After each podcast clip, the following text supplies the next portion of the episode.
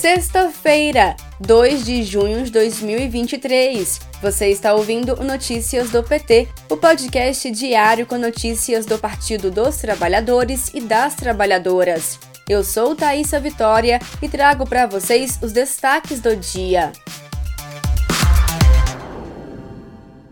Hoje, sexta-feira, o presidente Lula participou em São Bernardo do Campo de duas inaugurações uma do novo prédio da Universidade Federal do ABC e outra das instalações da empresa Eletra de Transporte Público.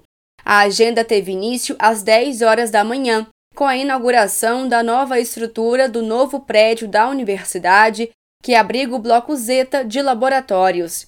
A inauguração marca a retomada do investimento na educação superior no Brasil.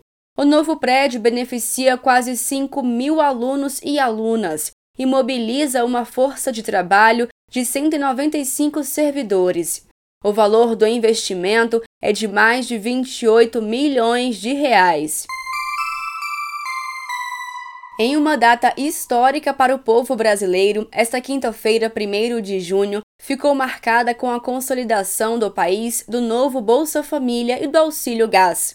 A matéria recebeu parecer favorável do senador Humberto Costa, do PT de Pernambuco, e foi aprovada em definitivo pelo plenário do Senado Federal. O texto segue agora para a sanção do presidente Lula.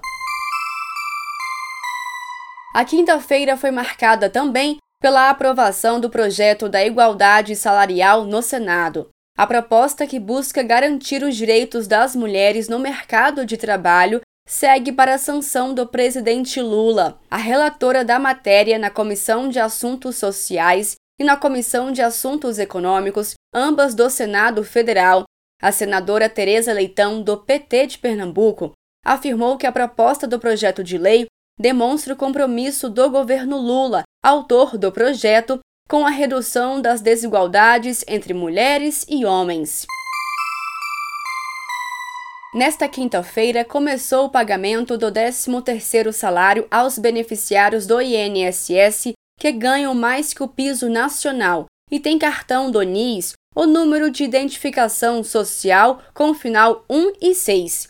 Recebem esse abono segurados que tenham recebido neste ano aposentadorias, pensão por morte, auxílio por incapacidade temporária, auxílio acidente ou auxílio reclusão. Com a antecipação da gratificação para mais de 30 milhões de aposentados e pensionistas, o governo Lula investiu mais de 60 bilhões de reais. Este foi o Notícias do PT, ele é diário e está disponível na sua plataforma de áudio preferida. Siga o podcast para receber uma notificação toda vez que sair um novo episódio. Se você gostou, deixe 5 estrelas na avaliação e compartilhe. Você encontra mais notícias como estas no portal do PT em pt.org.br. Muito obrigada pela sua companhia, bom fim de semana, até segunda-feira.